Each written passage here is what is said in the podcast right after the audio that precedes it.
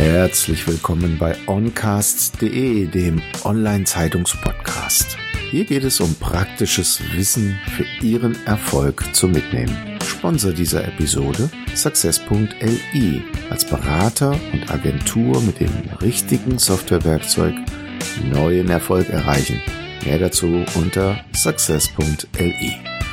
Mein Name ist Thomas Schmidt und ich bin Ihr Podcast-Host und seit mehr als 30 Jahren Experte für Digitalisierung von Geschäftsprozessen.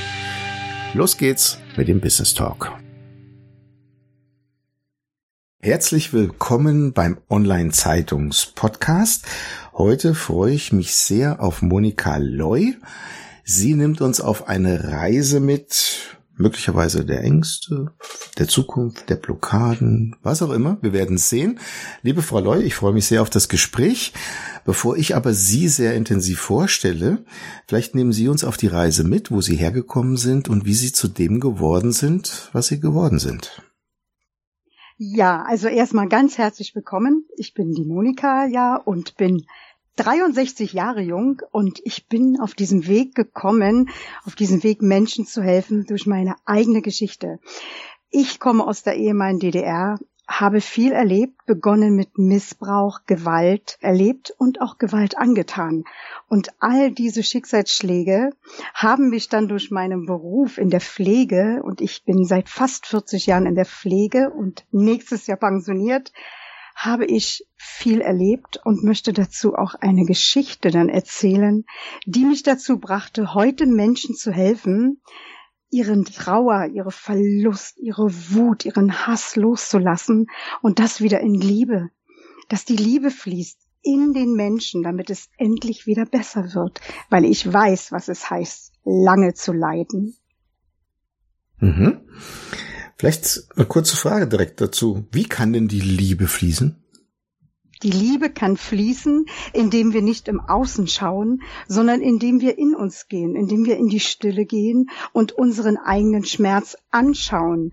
Weil ich bin davon überzeugt, dass nämlich der Schmerz, den wir im Außen erleben, immer mit uns zu tun hat, dass wir wachsen. Und wachsen können wir erst, wenn wir auch vergeben, weil wir sind oftmals in der Rolle des Kummer,s der Trauer oder der Wut dem anderen gegenüber. Dabei steckt die ganze Wut in uns drin und die wird oftmals geprägt als kleines Kind. Ja. Also wir hemmen uns selbst. Genau, wir hemmen uns selbst, aber das ist unbewusst. Es passiert ganz unbewusst, weil kleine Kinder sind ja noch so unbedarft und sie nehmen das an von den Eltern, von der Schule, von der Familie, von ihrem Partner und irgendwann beginnt die Seele, ich sage immer, das ist unser Herz, unsere innere Seele, beginnt nur noch das im Außen zu tun, was andere möchten, um geliebt zu werden und verlieren sich immer mehr. Ja. Mhm. Wie kann man diese Hemmnisse auflösen? Ja, ich glaube durch den größten Schmerz, weil dazu entsteht auch mein Buch, da bin ich gerade am Schreiben, und zwar Der Tod ist mein Freund und der Schmerz war mein Lehrer.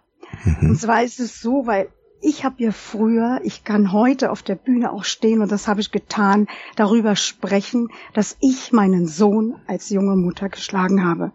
Es ist nicht schön, ich weiß es, aber ich habe mich über Jahrzehnte gehasst dafür. Ich hätte mir die Hände abhacken können. Und erst durch das Erkennen, warum ich so gewesen bin, konnte ich es auflösen.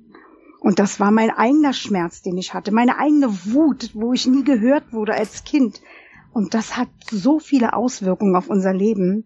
Und deshalb bin ich eben da, um den Menschen die Möglichkeit zu geben, nicht zu verurteilen, sondern mal hinzuschauen, warum jemand etwas getan hat, auch wenn es nicht gut war. Mhm.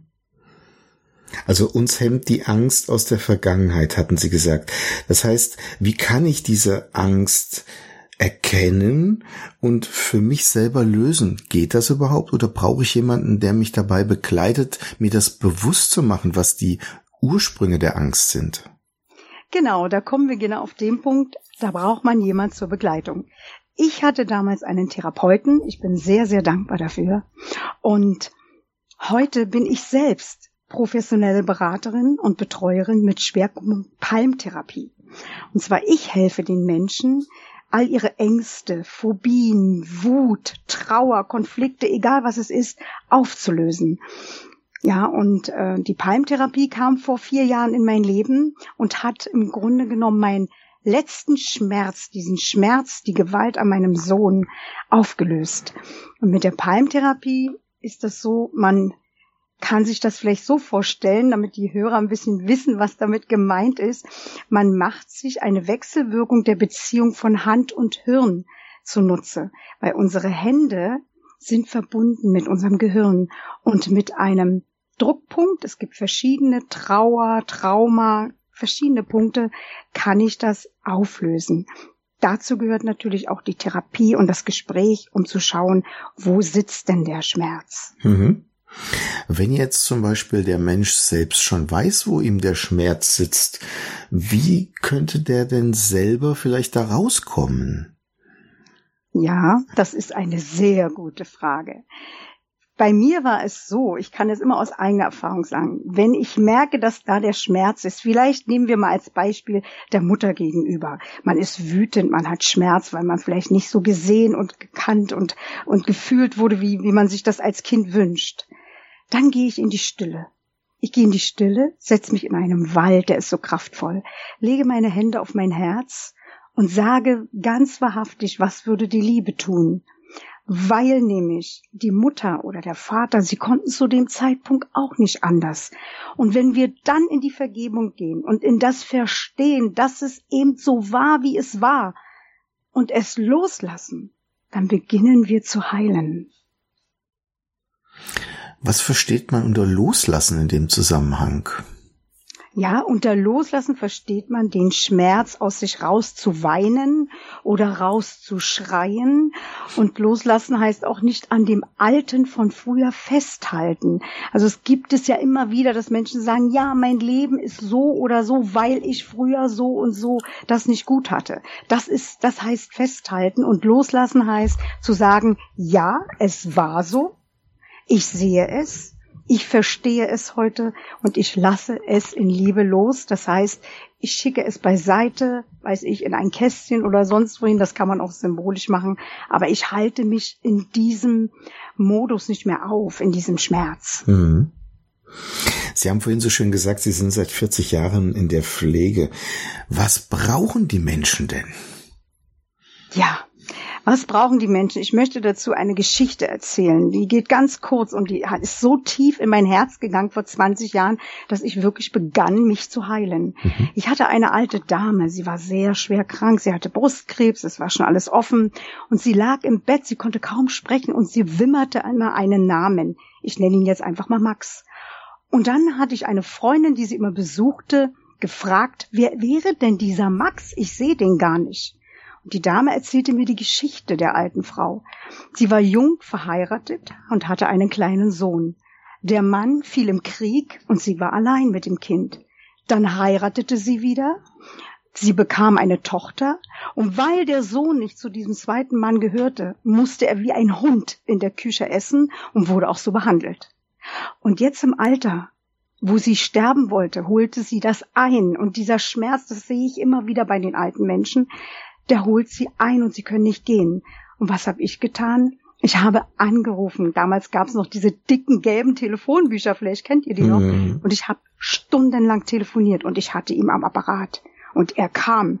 Und dieser Mann war auch gezeichnet vom Leben. Er hatte eine Fahne, ein rotes, vertrunkenes Gesicht. Tja, was sollte aus so einem Menschen werden? Da dürfen wir auch nicht urteilen. Und dann setzte ich die Dame in den Rollstuhl, machte sie ein bisschen hübsch und sagte, es gibt eine Überraschung. Sie schaute mich mit tief eingehüllten Augen an. Und dann kam er. Und umso näher er kam, und die Frau hatte vorher keine Stimme, sie schrie, verzeih mir, verzeih mir, bitte, verzeih mir. Und er kniete nieder und küsste ihre Hände und sagte, Mama, es ist alles gut, ich liebe dich. Und in dieser Nacht starb die Frau. Und das war für mich der Durchbruch zu sagen, ich gehe hinaus in die Welt und helfe den Menschen, damit sie vorher schon im Frieden leben können und nicht erst am Sterbebett eine Vergebung gibt. Großartiges Beispiel. Vielen Dank dafür. Das bedeutet also loslassen auf der einen Seite erst zu können, wenn man mit sich wieder rein ist, rein Gewissens ist. Ja, so kann man es nennen, rein oder eben geheilt, das Herz geheilt, indem man sich selbst seine Schattenseiten anschaut, weil wir haben alle Schattenseiten. Ja. Und wenn wir die annehmen und die auch beim anderen annehmen, dann beginnen wir von vorne.